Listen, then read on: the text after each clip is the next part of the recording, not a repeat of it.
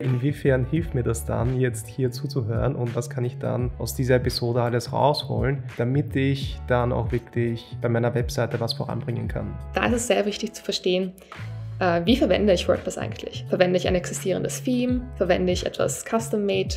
Ähm, und das ist mehr oder weniger die Ausgangsbasis für die Barrierefreiheit einer Webseite.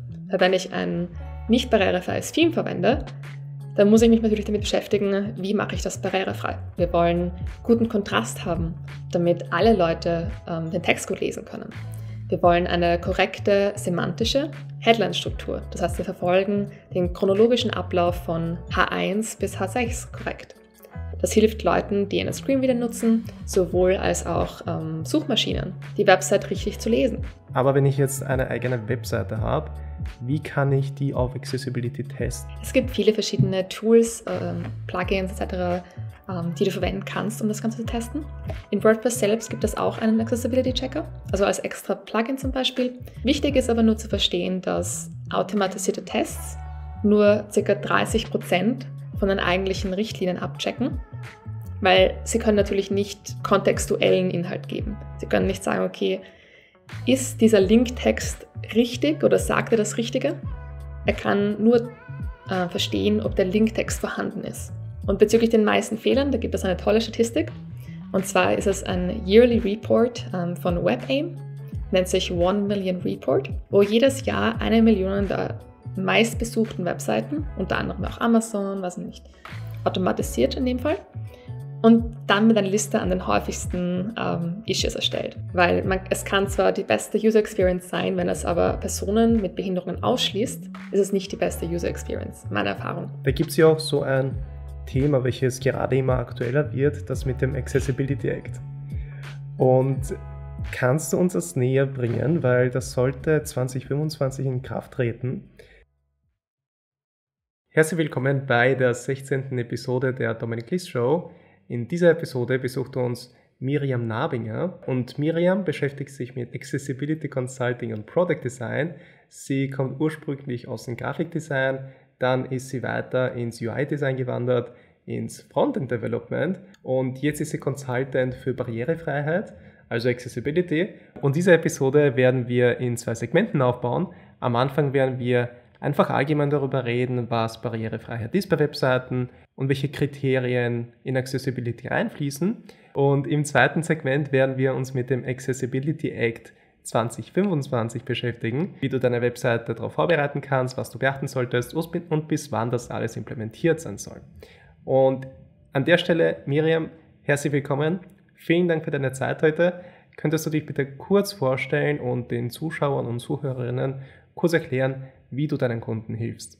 Danke auf jeden Fall, Dominik. Also, mein Name ist Miriam Nabinger, aber ich werde oft als Mina vorgestellt, das heißt, gerne nennt mich Mina.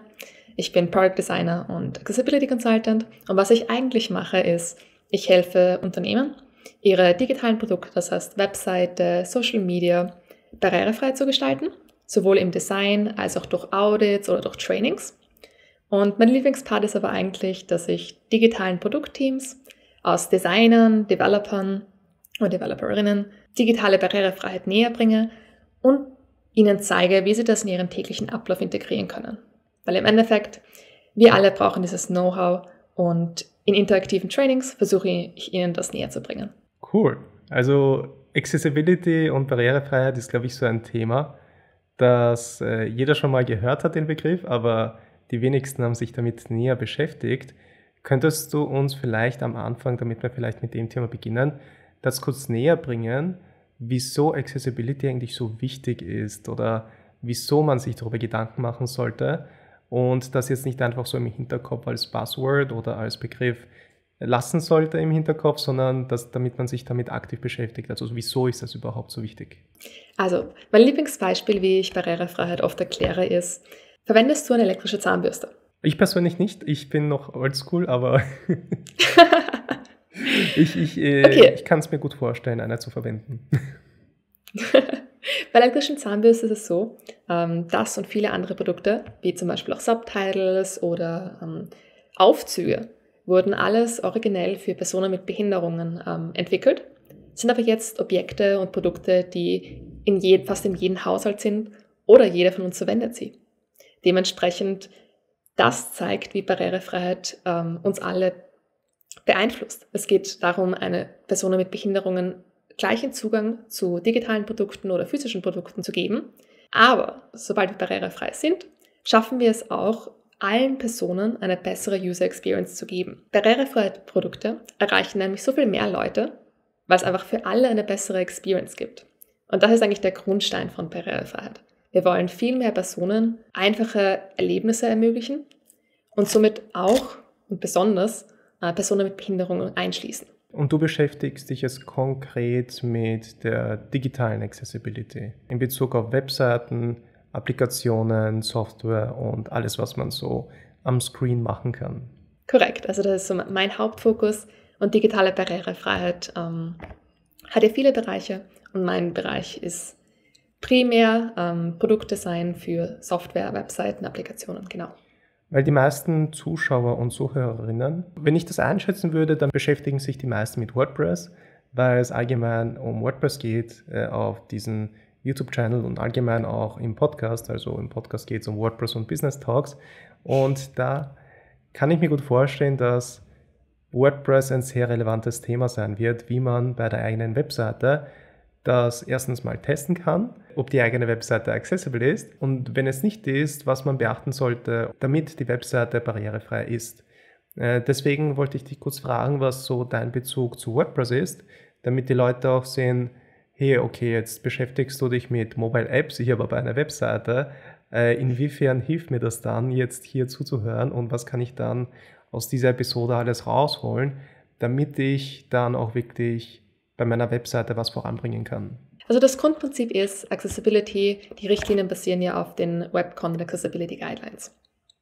Und Webseiten, egal mit welchem Content Management System du arbeitest, sind alle gleich aufgebaut, wenn es richtig um die Codestruktur geht. Ich hatte einige Projekte, die in den Bereichen sind, auf verschiedenen CMS-Systemen, unter anderem auch WordPress. Und da geht es primär nur darum, in der Barrierefreiheit zu verstehen, wie muss eine Website aufgebaut sein, strukturell, um barrierefrei zu sein? Inhaltlich natürlich genauso, aber für WordPress ist es relevant, was heißt das für den Code in WordPress? Was muss ich da beachten? Und da, da ist es sehr wichtig zu verstehen, äh, wie verwende ich WordPress eigentlich? Verwende ich ein existierendes Theme? Verwende ich etwas custom-made? Ähm, und das ist mehr oder weniger die Ausgangsbasis für die Barrierefreiheit einer Webseite. Wenn ich ein nicht barrierefreies Theme verwende, dann muss ich mich natürlich damit beschäftigen, wie mache ich das barrierefrei. Genauso wie wenn ich Custom Developer brauche ich die gewissen Basics, um zu verstehen, was heißt das eigentlich. Kurze Unterbrechung in eigener Sache, deswegen das Hemd.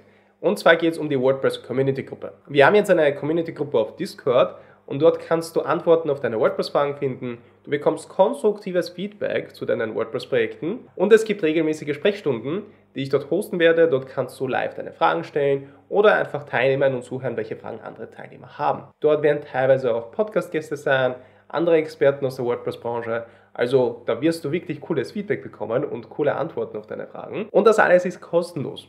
Das Einzige, was du machen musst, du musst unten auf den Link klicken. Dort kommst du zu der Seite, wo du dich anmelden kannst. Und dann bekommst du die gesamte Anleitung, wie du der Community-Gruppe beitreten kannst. Und jetzt geht's weiter mit dem Video. Und was bedeutet das dann eigentlich? Weil es gibt sicher eine un unglaublich große Liste an Kriterien, die in Accessibility reinfließen. Aber wenn ich äh, noch überhaupt nichts mit dem Begriff zu tun hatte, was kann ich mir darunter vorstellen? Weil bei, in einem Gebäude kann ich es mir gut vorstellen, okay, es gibt Treppen, es wäre gut, noch eine Rampe zu mhm. haben oder einen Aufzug, damit äh, Leute mit einem Rollstuhl zum Beispiel auch ins Gebäude kommen können. Oder zum Beispiel Subtitles bei Videos, damit die Leute, die äh, schlechter hören, auch den Inhalt mitbekommen, was in dem Video passiert. Aber was bedeutet das jetzt, eine barrierefreie Webseite zu haben? Das kann, wie du sagst, es kann sich in so vielen verschiedenen Teilen wiederfinden. Ein Teil, zum, also ein Beispiel ist zum Beispiel, wir, wir wollen guten Kontrast haben, damit alle Leute ähm, den Text gut lesen können.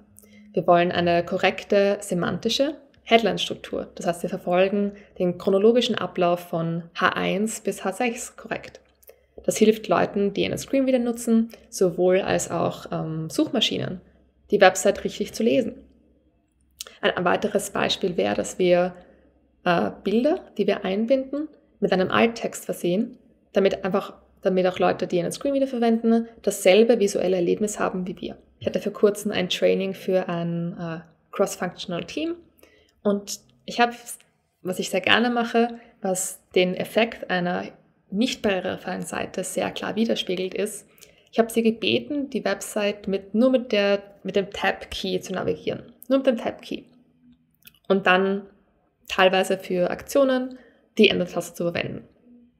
Ähm, und kurz danach, also ich habe ein Beispiel gefunden, das ist, glaube ich, eins der nicht barrierefreisten und nicht accessible Webseiten, die ich je gesehen habe.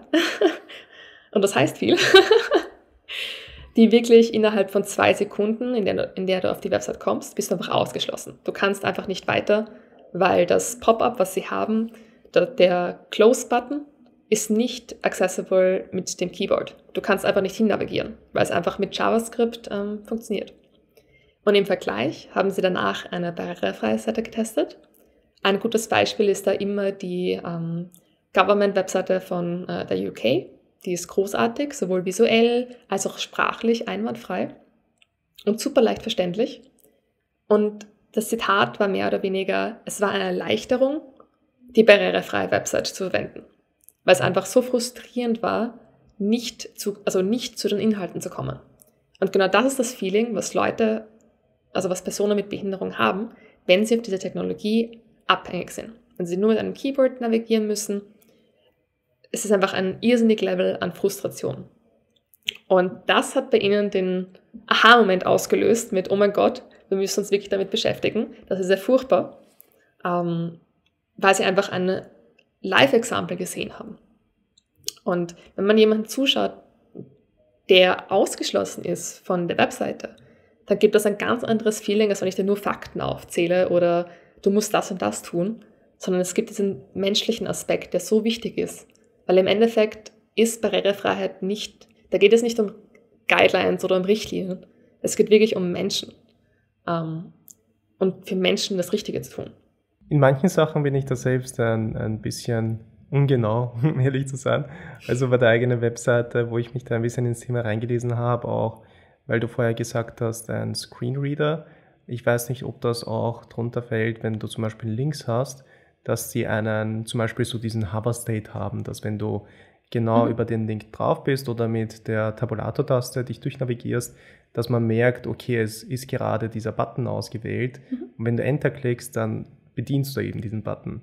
Und das ist zum Beispiel etwas, was ich persönlich, wenn es im Design zum Beispiel äh, berücksichtigt wurde, dann ist es perfekt, weil dann kann ich das dann auch gleich implementieren auf der Webseite.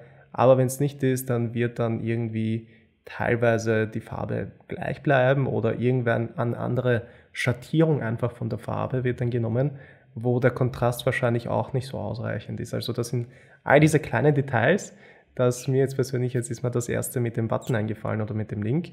Ähm, aber wenn ich jetzt eine eigene Webseite habe, wie kann ich die auf Accessibility testen? Muss ich da zum Beispiel zu einem Consultant gehen, so wie du das bist? Mhm. Oder gibt es Tools, wo ich jetzt einfach das in Google eingeben kann und dann zu einem Tool komme und wie beim Page Speed Score, wie, der, wie beim, äh, bei der Ladezeit der Webseite, damit, damit man die misst, da gibt es so ein Tool von Google und von anderen Anbietern, wie man den Page Speed messen kann auf der eigenen Webseite. Gibt es da irgendwie so einen ähm, Accessibility Test? Also gibt es da irgendwie so ein Accessibility Testing Tool, wo man den Stand der aktuellen Webseite testen kann? Es gibt viele verschiedene Tools, ähm, Plugins etc., ähm, die du verwenden kannst, um das Ganze zu testen. In WordPress selbst gibt es auch einen Accessibility Checker, also als extra Plugin zum Beispiel. Ähm, wenn die Webseite aber bereits live ist das Einfachste, was du machen kannst, ist ähm, zum Beispiel das Chrome, die Chrome Extension ähm, Wave oder X Development Tools runterzuladen und so einen automatisierten Ersttest zu starten. Das sind alles kostenfreie Plugins und somit kannst du dir einen ersten Überblick über die Website verschaffen. Wichtig ist aber nur zu verstehen, dass automatisierte Tests nur ca. 30 Prozent von den eigentlichen Richtlinien abchecken, weil sie können natürlich nicht kontextuellen Inhalt geben. Sie können nicht sagen, okay, ist dieser Linktext richtig oder sagt er das Richtige? Er kann nur äh, verstehen, ob der Linktext vorhanden ist. Das heißt, als ersten Überblick auf jeden Fall durchlaufen lassen. Es gibt da einfach einen groben Überblick und hilft dir auf jeden Fall bereits Aktionen zu setzen, wie du es verbessern kann. Contrast wird gecheckt, sehr viel Semantisches, also wirklich das semantische HTML. Und da kommen bereits einige häufige Fehler auf und die kann man dann verändern, würde ich mal sagen. Für mich irgendwie so eine, also im Nachhinein voll obvious, aber im, im Vorhinein so ein bisschen unklar, ist, dass das irgendwie von Anfang bis Ende durchdacht sein sollte. Also sowohl Designer, Developer und die Leute, die die Webseite dann auch betreiben und betreuen, alle müssen irgendwie Accessibility im Hinterkopf haben. Und könntest du da vielleicht kurz in das Thema eingehen, äh, wieso sollte ein Designer, sowohl ein mhm. Developer als auch ein ganz normaler Webseitenbetreiber sich eigentlich um diese Sachen Gedanken machen und wieso ist das so eine Kette, die sich einfach durchzieht durch, durch alle diese Positionen? Es ist kein Thema, was hinten angestellt werden sollte, aus dem einfachen Grund, dass es ist schwierig, am schwierig und kosten- und zeitaufwendig am Ende eines ganzen Projektes, wie wir es auch kennen, das ganze Ding umzuschreiben. Weil von Anfang an falscher HTML-Code drin war oder sonstiges. Ähm, und deshalb ist es auch so wichtig, dass jeder in der Kette oder in diesem Prozess versteht, ähm, was die Person tun muss, um Barrierefreiheit ähm, in ihren Produkten darzustellen. Weil auch wenn ich als Designer ein total barrierefreies ähm, Design übergebe und sage, okay, der, der Farbkontrast ist überall richtig, ich habe die richtigen Schriftgrößen angewandt, es gibt verschiedene States, wenn das vom Developer aber nicht richtig umgesetzt wird oder vice versa, dann hilft mir das nicht viel.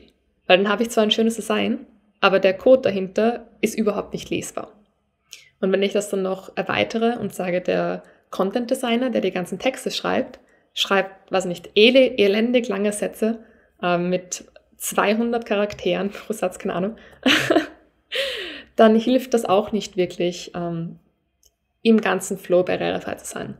Weil dann hast du eine Website, die zwar schön ist und schön, visuell barrierefrei ist, technisch nicht barrierefrei ist und im Content auch nicht barrierefrei ist, weil der Inhalt schwer zu verstehen ist. Und da ist es, wie du sagst, notwendig, dass jede Person sich zumindest ihrem Teil bewusst ist was muss ich in meiner Rolle tun, damit ich das beste Erlebnis für alle Nutzer und Nutzerinnen erstellen kann. Und bevor wir dann zu dem Accessibility Act weitergehen werden, der 2025, soweit ich weiß, in Kraft treten sollte, was äh, finde ich ein mega gutes Ding ist, aber es werden sich sicher wahnsinnig viele Leute darüber beschweren, so jetzt muss ich mich einfach mit dem beschäftigen und das ist jetzt nicht einfach etwas, äh, wo das, äh, glaube ich, in den meisten, bei den meisten Leuten als etwas Optionales oder als Bonus gesehen wird, wenn man das auch auf der Webseite hat. Bevor wir uns mit dem Thema beschäftigen, ähm, was sind so auf Basis von den Projekten, die du schon umgesetzt hast und betreust, was sind so die gängigen Fehler, die du auf, bei fast jeder Webseite siehst, wo du merkst, okay, es ist zwar sehr klar definiert, dass das von den Accessibility Guidelines implementiert sein sollte, aber auf Basis, dass manche Sachen sich falsch etabliert haben äh, oder andere Sachen einfach falsch verstanden werden. Ähm, was sind so die gängigen Sachen, die du bei fast jeder Webseite korrigieren musst? Weil du gerade erwähnt hast, optional, da würde ich noch gerne hinzufügen, dass persönlich aus der Sicht aus der User Experience finde ich Barrierefreiheit nicht optional, weil man, es kann zwar die beste User Experience sein, wenn es aber Personen mit Behinderungen ausschließt, ist es nicht die beste User Experience, meiner Erfahrung. Weil es einfach auch Leute, die, die älter sind, auch Probleme haben, die Seite zu navigieren, weil ihre Hände bereits zittern vielleicht. Ähm, und wir wollen einfach die beste Experience liefern. Und wie das Thema mit ähm, Sub Subtitles. Wir alle, also nicht alle, viele Leute verwenden Subtitles für verschiedenste Sachen. Neue Sprache zu lernen oder ähm, also eine neue Sprache zu lernen oder es ist einfach laut um sie herum und so sollte Barrierefreiheit auch angegangen werden. Ja, es kommt ein neues Gesetz, das wichtig ist ähm, und auch sehr hilfreich wird, aber das sollte nicht der einzige Indicator sein. Es geht wirklich darum, die beste Experience zu schaffen. Und bezüglich den meisten Fehlern, da gibt es eine tolle Statistik. Und zwar ist es ein Yearly Report ähm, von WebAIM, nennt sich One Million Report, wo jedes Jahr eine Million der meistbesuchten Webseiten, unter anderem auch Amazon, was nicht, äh, also eine Million Webseiten getestet werden automatisiert in dem Fall.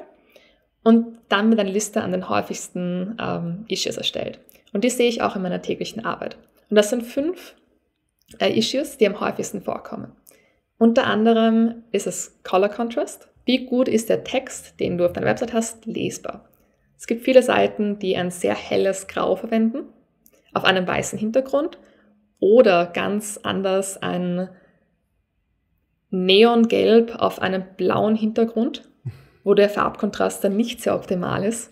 Ähm, und das kommt sehr häufig vor. Es wird einfach entweder nicht überprüft oder es schleicht sich einfach ein, weil es in der Brand Color bereits gegeben ist.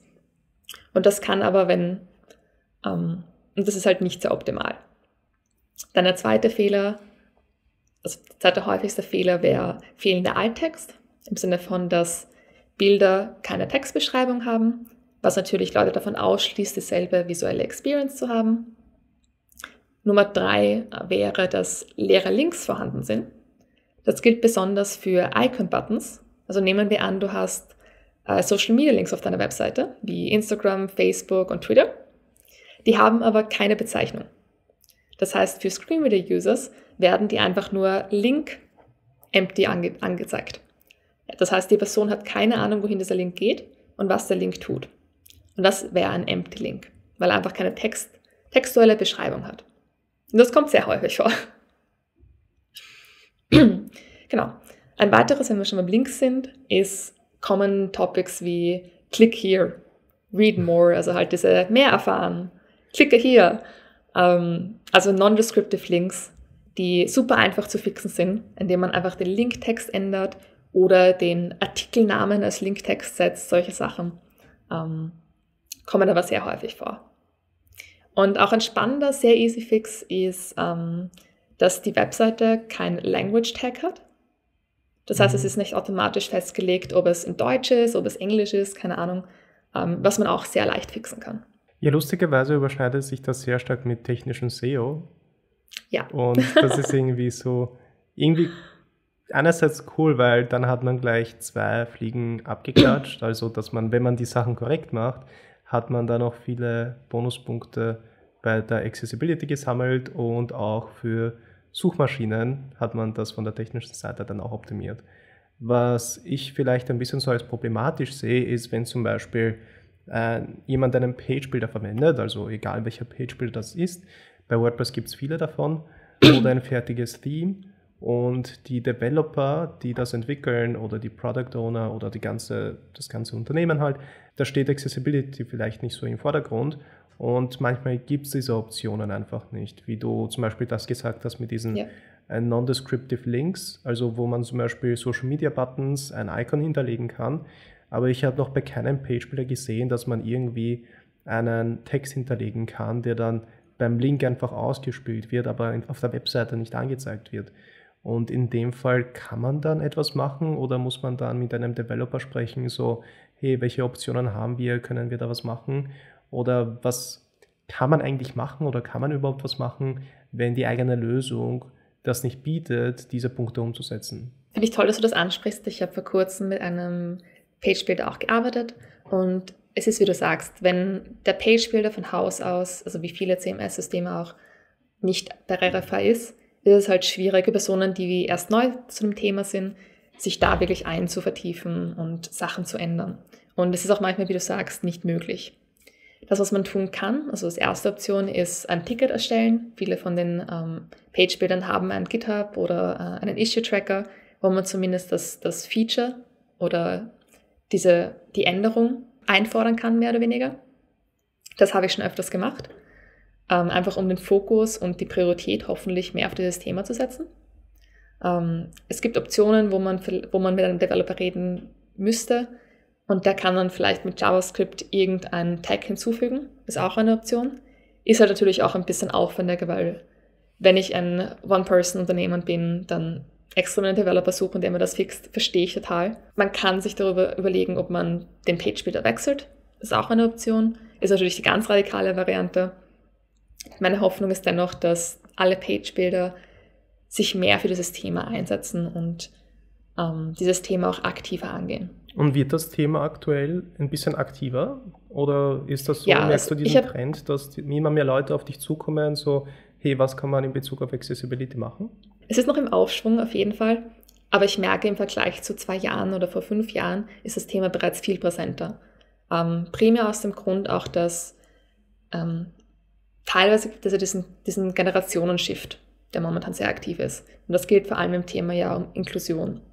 Und Inklusion ist auch ein Thema, was von Nutzer und Nutzerinnen aktiv eingefordert wird. Es gibt viele Statistiken, die auch belegen, dass ähm, Leute lieber von inklusiven Unternehmen einkaufen als von nicht inklusiven, weil sie wollen, dass sie wo einkaufen für Unternehmen, bei Unternehmen, die ihre Werte haben. Und das reflektiert sich auch in dem, wie Leute dieses Thema angreifen. Es ist viel, sie sind bewusster, das Thema wird aktiver und präsenter. Es ist mhm. immer noch nicht da, wo es sein könnte, ja. aber es ist auf jeden Fall aktiver, als es vorher war. Mhm. Und auch in den Page-Builder-Communities, ähm, es tut sich auf jeden Fall was. Ich finde es mega cool, dass das Thema eben aktiver wird, dass sich mehr Leute damit beschäftigen, weil dann können einfach auch mehr Leute sich wohlfühlen im Internet. Und das finde ich ist eine super Sache. Was für mich ein bisschen immer so ein Ding ist, gibt es äh, manche Sachen sind auch technisch, von der, technischen, von der technischen Umsetzung. Ähm, wenn du das nicht von Anfang an bedacht hast, dann im Nachhinein auch extrem schwierig umzusetzen. Was ich damit meine, ist, was du jetzt sehr selten siehst, aber bei manchen Webseiten gibt es das, ist zum Beispiel, dass du die Schriftgröße verändern kannst, von der Default-Schriftgröße auf eine größere und dann auf eine supergroße, was vielleicht die Browser schon ein bisschen implementieren. Aber wenn das eine Webseite auch zur Verfügung stellt, dann ist das natürlich so, dass man auch viel mehr Zeit im Design investieren muss, weil man dann manche Views oder manche Ansichten mit einer größeren Schriftart vielleicht nicht so gut darstellen kann. Und beim Development ist es halt auch wichtig, dass man halt diese relativen Schrift Schriftgrößen nimmt und nicht zum Beispiel absolut alles mit Pixels setzt. Und das ist, finde ich, so, wenn man das von Anfang an zum Beispiel nicht bedenkt, ist es dann fast unmöglich, das zu implementieren. Und worauf ich jetzt eigentlich hinaus will mit dieser Frage ist, ähm, wir haben vorher gesagt, dass es so äh, Testing-Tools gibt und es gibt dann wahrscheinlich auch eine Skala. Also eine Punkteanzahl, gehe ich mal davon aus, die die Punkte einfach abcheckt. Also du hast vorher erwähnt, dass es eben nur die äh, syntaktischen Sachen sind, also jetzt nicht die äh, kontextuellen Sachen, weil die eine Maschine halt schwierig überprüfen kann, ob der Alttext äh, dem Bild entspricht, äh, welches, äh, welches dieser Text beschreibt. Was ich jetzt eigentlich dich fragen wollte, ist, ist das so ein, ähm, ich sage jetzt mal ein Loch ohne Ende, dass man immer wieder was nachziehen kann, optimieren kann und so weiter? Oder gibt es so einen Punkt, wo man sich darauf geeinigt hat oder einen Standard, so, ey, das ist mega cool, wenn das implementiert ist. Du kannst natürlich auch weiter hinaus, weiter darüber hinaus zum Beispiel das mit der Textgröße, äh, Anpassungen implementieren. Aber diese Sachen sind zum Beispiel nice to have, optional, aber keine Must-Haves. Und gibt es da irgendeine, äh, irgendeine ähm, ich sage jetzt ganz grob, äh, vielleicht so simpel eine Checkliste oder irgendeinen Standard, nach dem man sich richten kann, äh, wann eine Website accessible ist und welche mhm. Punkte sind dann äh, schon ein Overkill. Es ist zwar mega cool, wenn das auch drinnen ist, aber sie sind jetzt nicht zwingend notwendig, damit die meisten Leute dann inkludiert werden, um die Webseite zu bedienen. Es gibt auf jeden Fall Guidelines.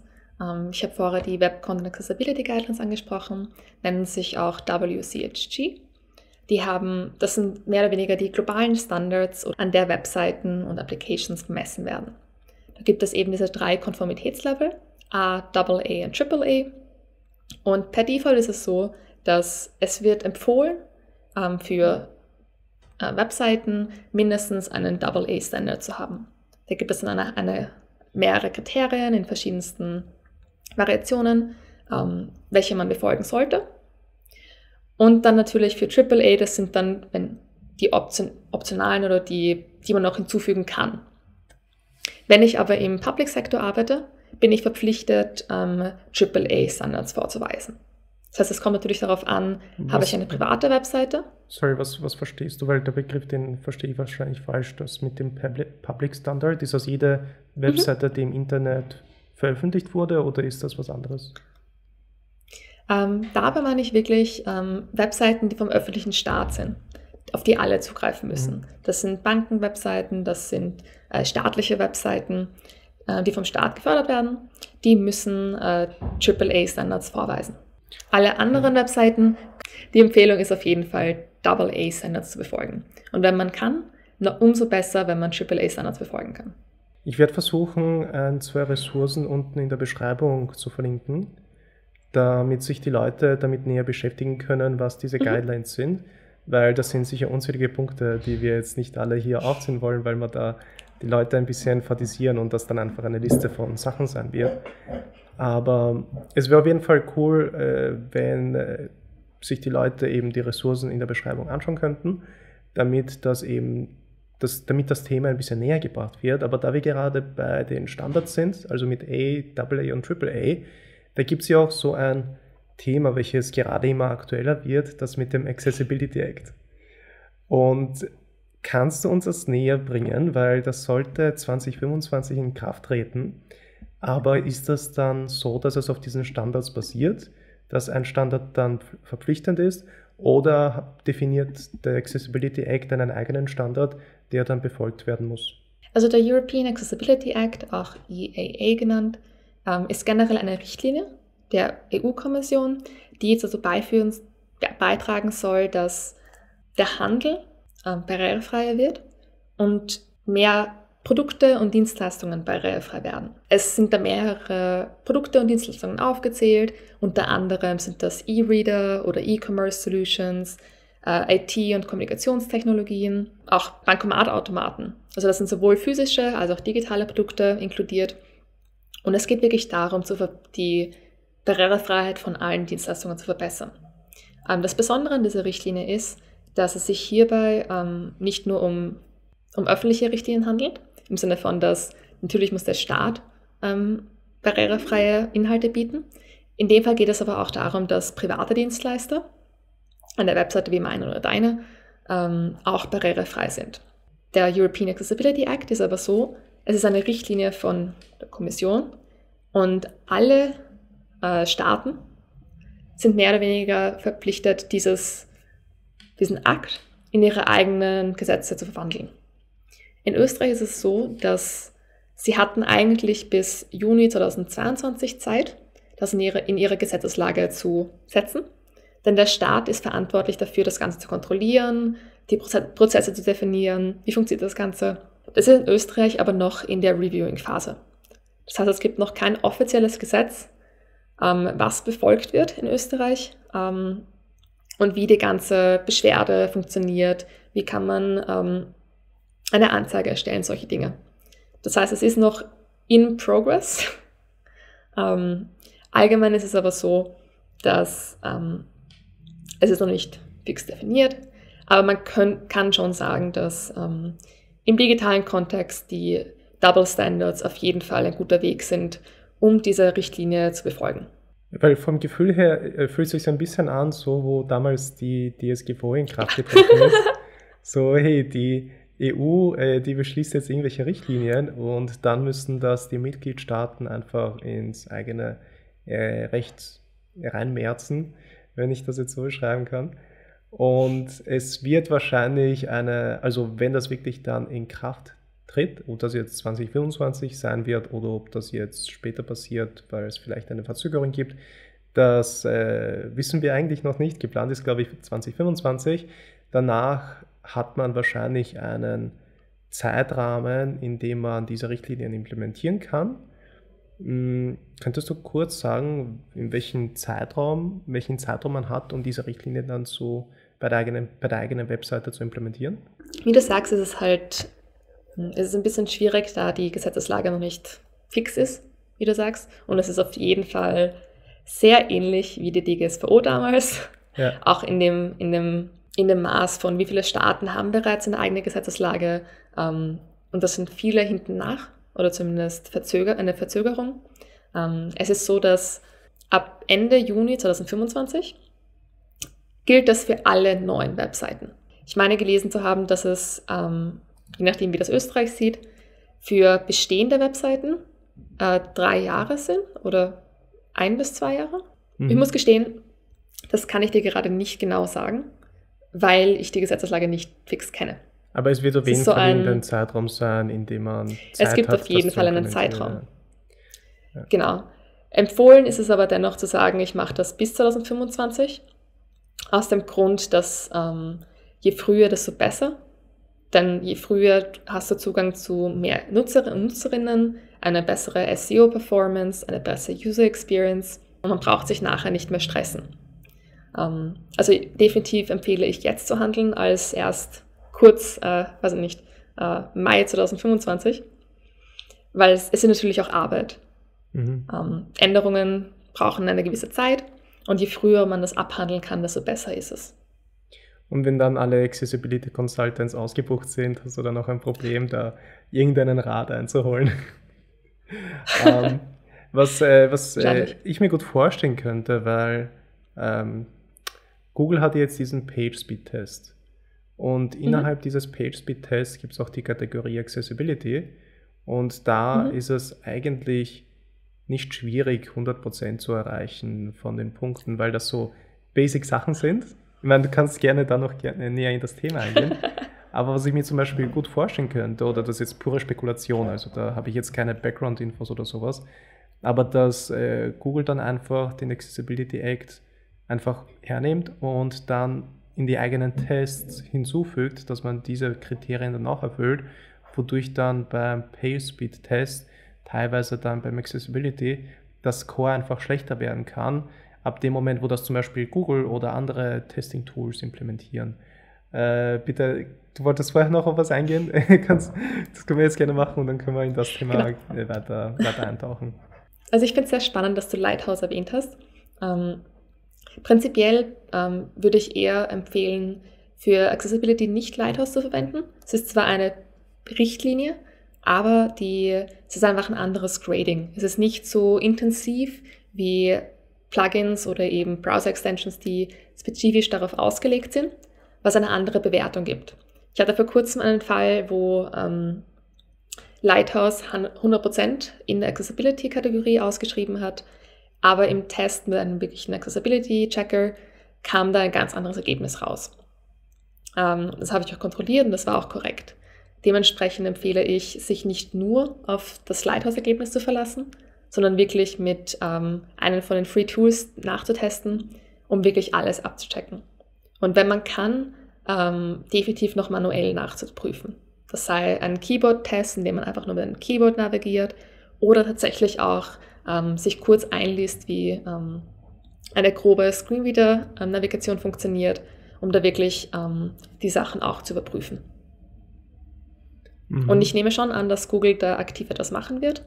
Ähm, sie haben sich auch bereits so positioniert, dass sie offiziell gesagt haben, dass barrierefreie Inhalte für sie sehr wichtig sind. Ähm, und wie du sagst, sind sie ja eins zu eins für Best Practices für ähm, Development und Best Practices für SEO. Und so, wird, so beachten sie das auch im Ranking.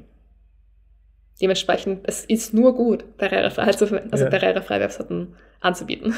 Das, wie ich mich selbst kenne oder wie ich mich in das Thema von der menschlichen Natur und Psychologie vertieft habe, ist so, wenn jemand was nicht machen muss, dann machen die meisten Leute das auch nicht. Und wenn jetzt einfach aus dem Punkt die Motivation kommt, äh, mehr Leuten zu ermöglichen, die Webseite zu bedienen, ist das für die meisten Leute nicht eine Motivation, die jetzt anregt, da irgendwie groß was umzubauen auf der Webseite.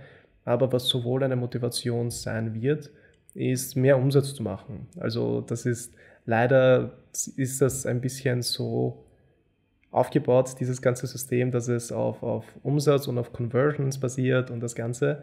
Und deswegen finde ich gut, dass da eine zusätzliche Motivation dazu kommt, wieso man die eigene Webseite accessible machen sollte. Auch wenn es nicht, jetzt nicht die 100% richtige Motivation ist, aber je mehr Motivation, desto besser. Ähm, Gibt es noch wichtige Punkte, die man. Ja? Ja. Äh, äh, finde ich es total spannend, weil ähm, es sind genau die Punkte, die mir auch ähm, als Consultant gegenüberkommen. Es ist, gibt genug Unternehmen, die von dem Faktor sie erreichen mehr Leute oder sie machen was Gutes für die Welt ähm, und es ist wirklich notwendig, halt nicht ähm, überzeugt sind. Das sei, weil die Awareness noch nicht da ist, im Sinne von, okay, was heißt ähm, Personen mit Behinderung überhaupt? Ähm, und da gilt es halt wirklich zuerst die Awareness zu schaffen, weil im Endeffekt wir alle brauchen Barrierefreiheit, egal ob es heute ist, ähm, wenn wir draußen sind oder wenn wir uns den Arm vielleicht zufällig brechen, ähm, brauchen wir Barrierefreiheit. Und auch dadurch, dass wir alle älter werden, wir werden alle Barrierefreiheit in unserem Alter brauchen. Und diese Awareness zu schaffen, das ist das Wichtige. Und es ist auf jeden Fall, es ist nicht der idealste Benefit, also nicht der idealste Motivator oder ich möchte nicht angeklagt werden. Das sind vor allem in den USA gerade mit der Suing Culture, ähm, sind das sehr häufige ähm, Indikatoren oder Motivatoren für das Thema. Es ist einerseits ist es gut, weil es passiert etwas und Leute ak äh, sind aktiviert und setzen sich dafür ein, ähm, aber auch oft nur bis zu einem gewissen Punkt, bis sie halt nicht mehr strafbar sind oder so, solche Dinge. Ja. Also es ist ein bisschen so ein zweischneidiges Schwert, weil wir freuen uns, dass Sachen passieren. Andererseits ist es sehr, sehr schade, weil das sollte nicht der einzige Motivator sein. Ähm, dass man Leute ausschließt, ist halt, ja, also ich finde es schade.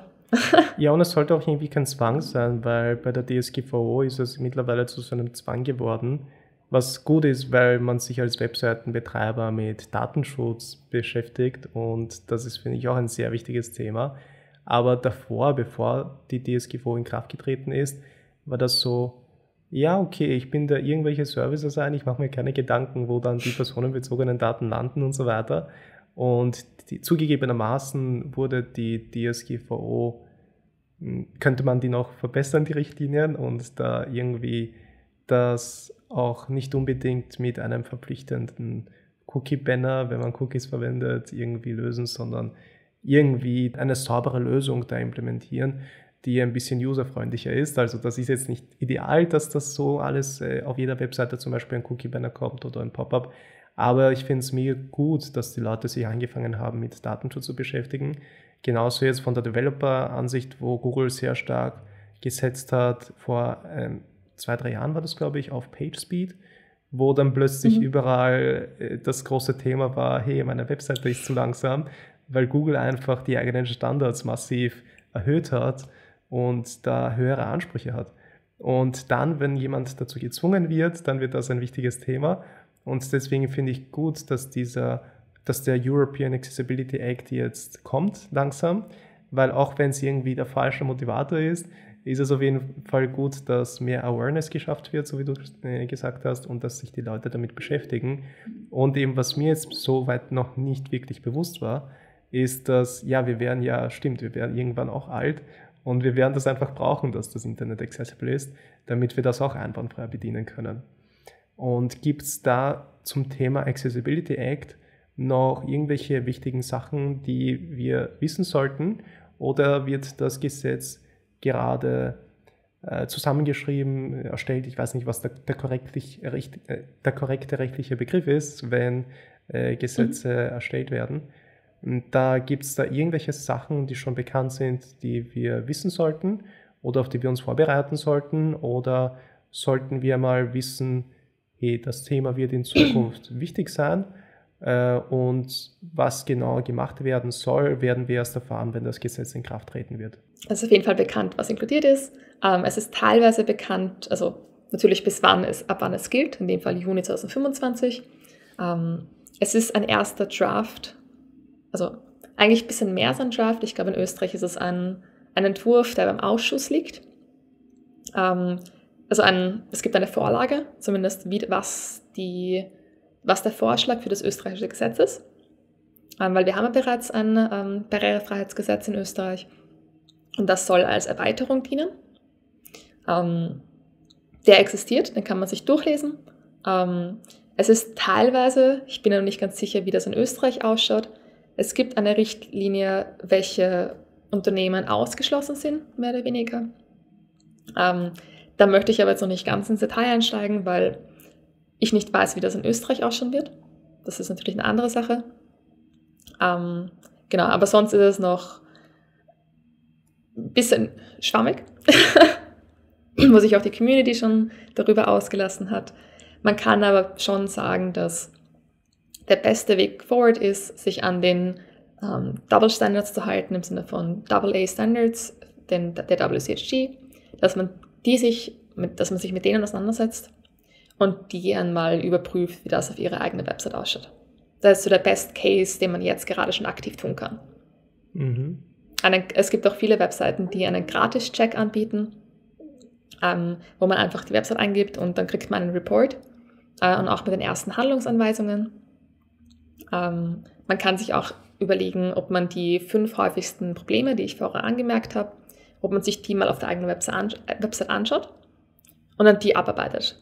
Weil spannenderweise ist es so, dass meistens sind es, ähm, also die Statistik selbst sagt, dass 96 Prozent aller gefundenen Probleme fallen in diese fünf Kategorien. Das heißt, würde ich diese fünf Kategorien lösen, würde ich 96 Prozent der automatisierten Fehler lösen. Was die halt in diesem die Test auftauchen. Das war Color Contrast, ähm, Alternativtext für Bilder, leere Links, ähm, mhm.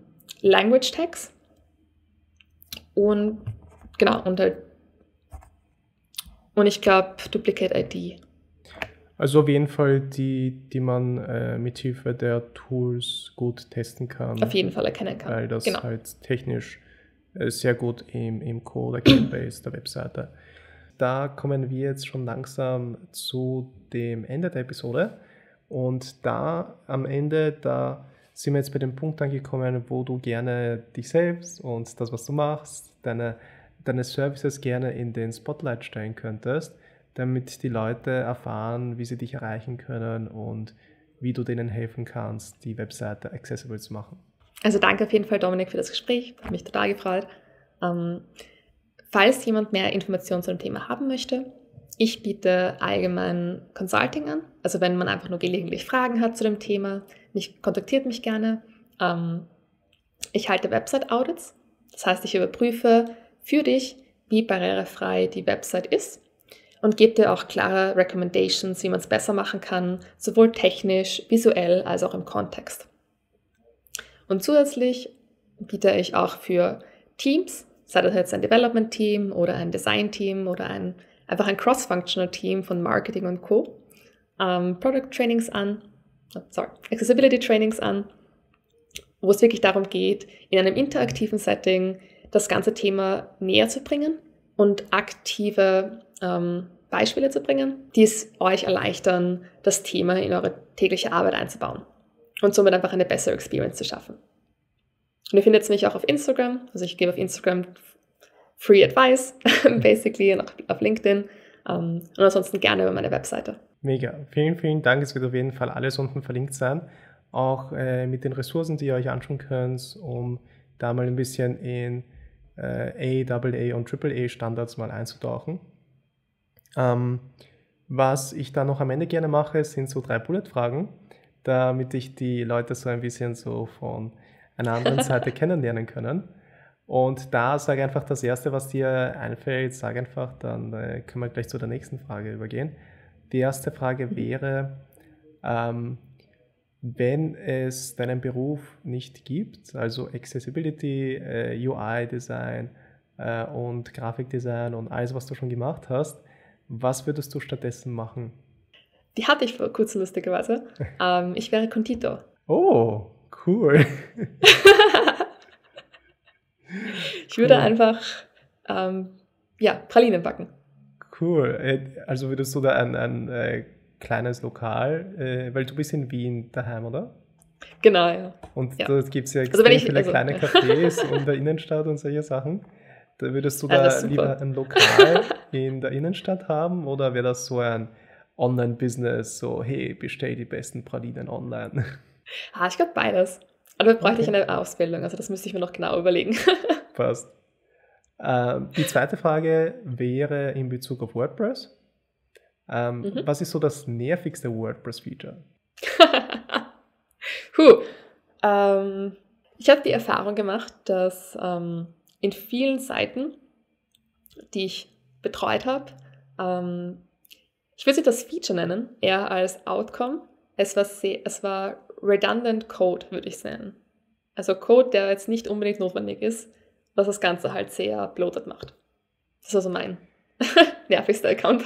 Ja, das sind viele Spieler leider so, die, das, äh, die sehr viel Code produzieren, der nicht notwendig ist. Ähm, ja. Am anderen Spektrum, so was war dein letzter Aha-Moment in WordPress, wo du gesagt hast, wo du überrascht warst, so, boah, das kann WordPress auch? Also was mich überrascht hat, war zu wissen, dass es ein Plugin gibt, was WordPress hat, ähm, um Barrierefreiheit zu testen. Und dass es eigentlich sehr empfohlen wird ähm, und dass es auch gute Outcomes produziert. Das hat mich schon sehr überrascht, muss ich gestehen. Also das ist einfach ein Plugin, welches man im Plugin Repository in WordPress findet. Kannst du uns den Namen des Plugins sagen? WP Accessibility, also halt WordPress Accessibility einfach sehr simpel.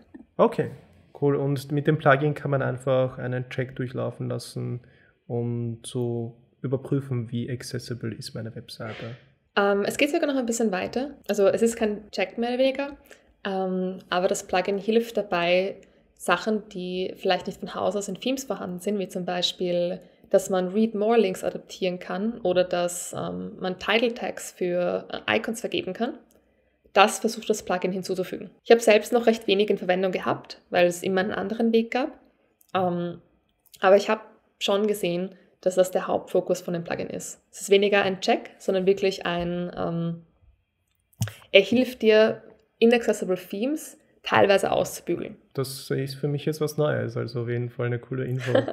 Werde ich mal testen müssen und mich damit ein bisschen herumspielen müssen. Ja, äh, da wären wir schon am Ende angekommen. Gibt es noch irgendeine finale Nachricht, die du an die Zuschauer und Zuhörerinnen weitergeben möchtest? Barrierefreiheit mag auf den ersten, also zumindest digitale Barrierefreiheit, mag auf den ersten Blick ähm, overwhelming und kompliziert wirken. Es geht vielen Leuten so. Es ging auch mir am Anfang so, aber das muss nicht sein. Es gibt, so viel, es gibt viele kleine Dinge, die man machen kann, um einen großen Schritt nach vorne zu machen. Und das Wichtige ist, es ist einfach ein Progress und eine Journey, die nicht enden wird. Man kann immer etwas verbessern, wie es im Design immer zu verbessern ist, wie es im Development immer zu verbessern ist. Man kann sich da immer weiterbilden. Ähm, aber aller Anfang muss nicht schwer sein.